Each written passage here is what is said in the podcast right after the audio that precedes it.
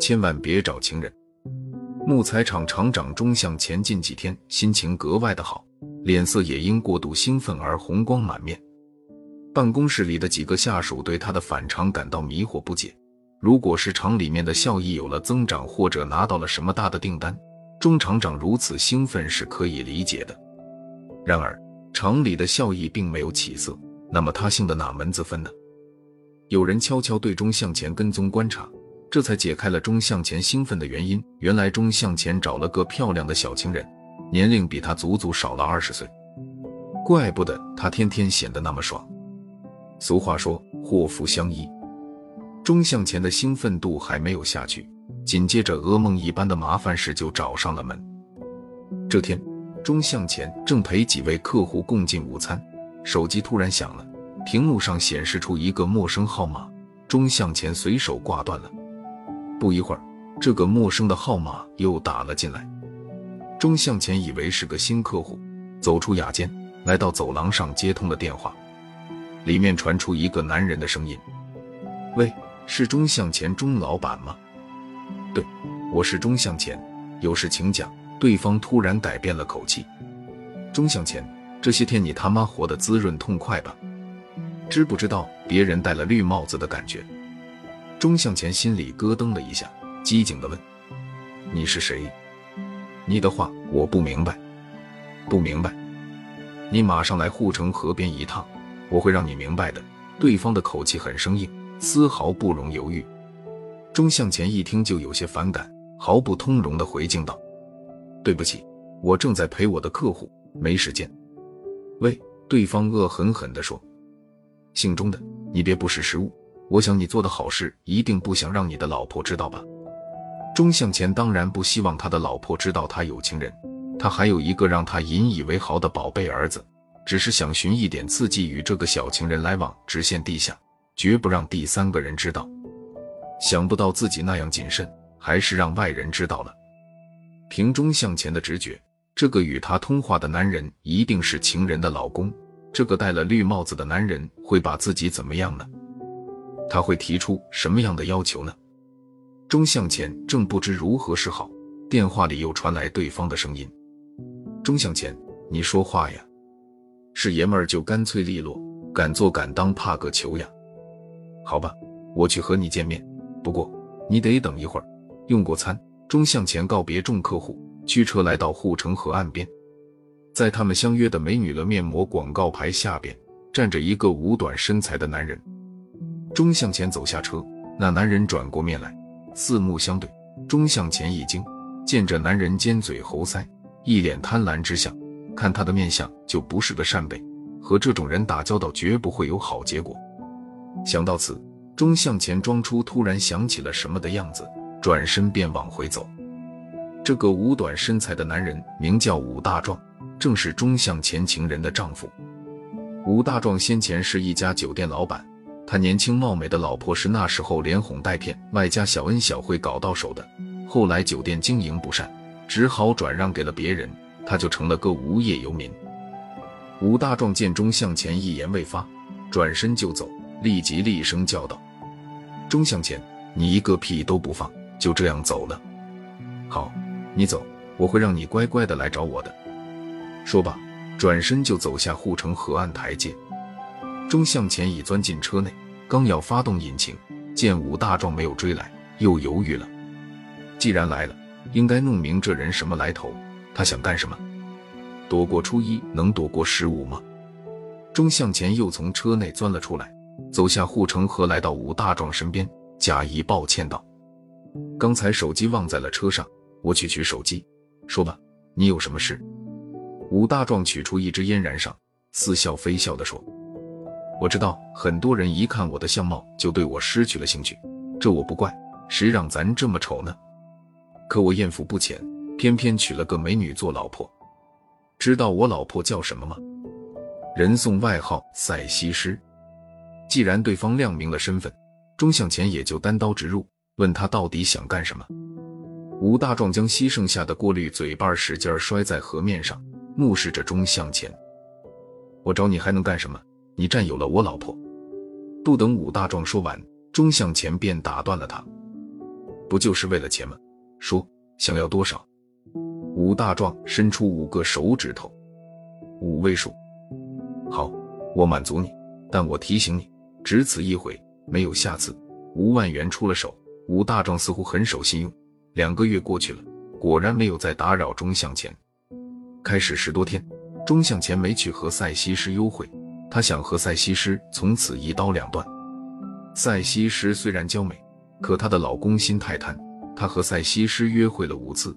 吴大壮就让他出五万元，他认为自己亏吃大了，但一想到赛西施的风骚与俏丽，内心里又欲罢不能。就在钟向前犹豫不决、进退两难之时，赛西施的电话来了。赛西施开始埋怨钟向前是不是另觅了新欢，把他忘记了。随后他又撒娇放浪，嗲声嗲气的倾诉怎样思念钟向前，又如何需要钟向前，极尽挑逗诱惑之能事。使钟向前又情欲难熬，二人很快又黏到了一起。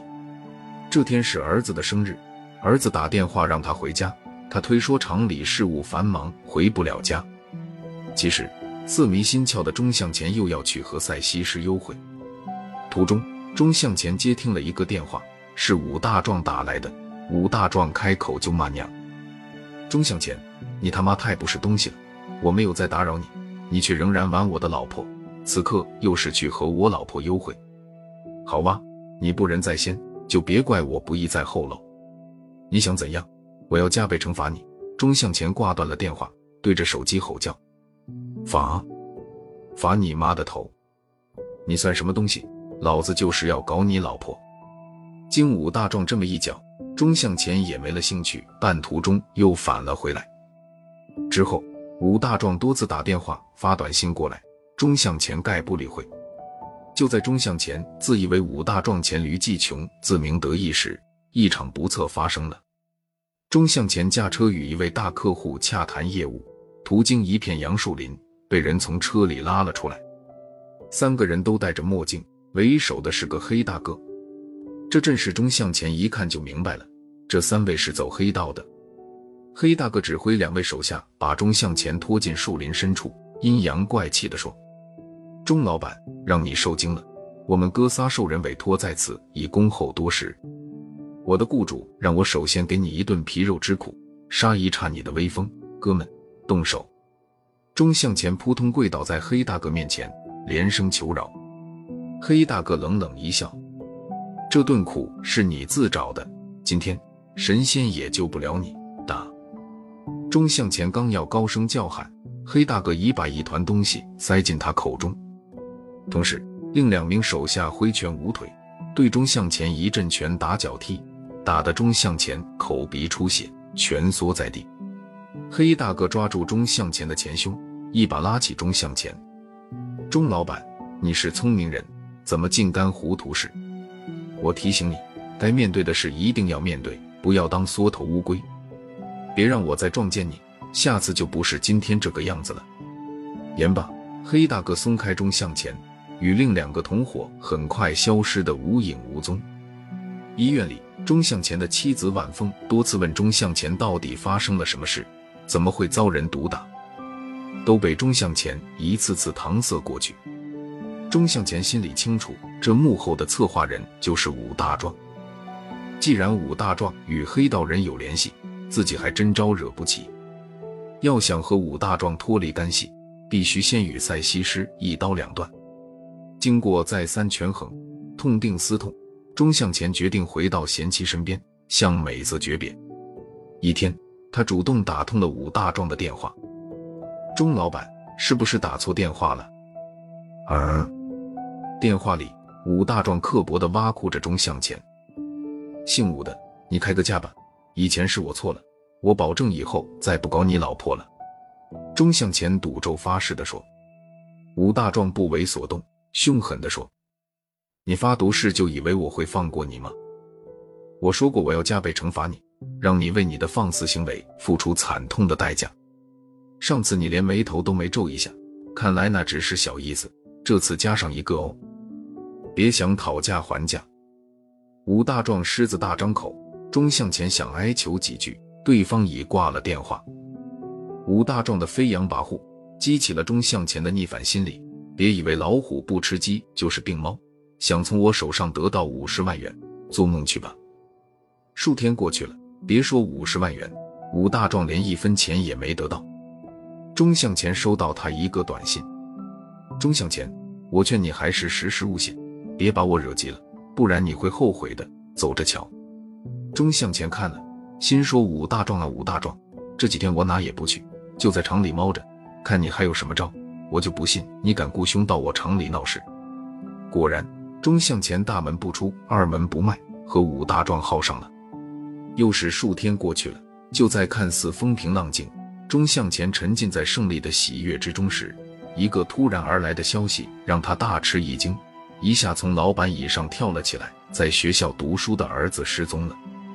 报告消息的是他的妻子晚风，儿子一定是被人绑架了。绑架的人。除了武大壮还能有谁？钟向前使劲捶打自己的脑袋，只想到了自身的安危，咋就没想到罪犯什么事都干得出来呢？儿子今年正备战高考，这可关系到儿子一生美好的前程呀！钟向前双目发红，暴跳如雷，要和武大壮拼命，然而却不知武大壮在哪里，打他的电话关机。冷静下来。钟向前首先想到的是如何面对妻子，是继续瞒天过海，还是坦白交代？一旦晚凤知道了儿子被绑架真相，他会原谅自己吗？就在这时，有电话打来，是武大壮的。按下接听键，里面传出的不是武大壮的声音，却是儿子惊恐的求救声：“爸爸，快来救我！”钟向前对着手机大吼，要武大壮接电话，武大壮偏不接。钟向前都快急疯了，武大壮才慢吞吞的开了枪。钟老板，别急嘛，什么时候把五十万元送来？我告诉你，千万别报警，不然你儿子随时都有生命危险。为了儿子，就是一百万元钟向前也舍得，急忙筹集资金去和武大壮交换。刚准备就绪，晚风来了。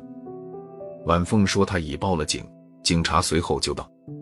钟向前知道一切都不能挽回，像只泄了气的皮球，一下瘫软在地上。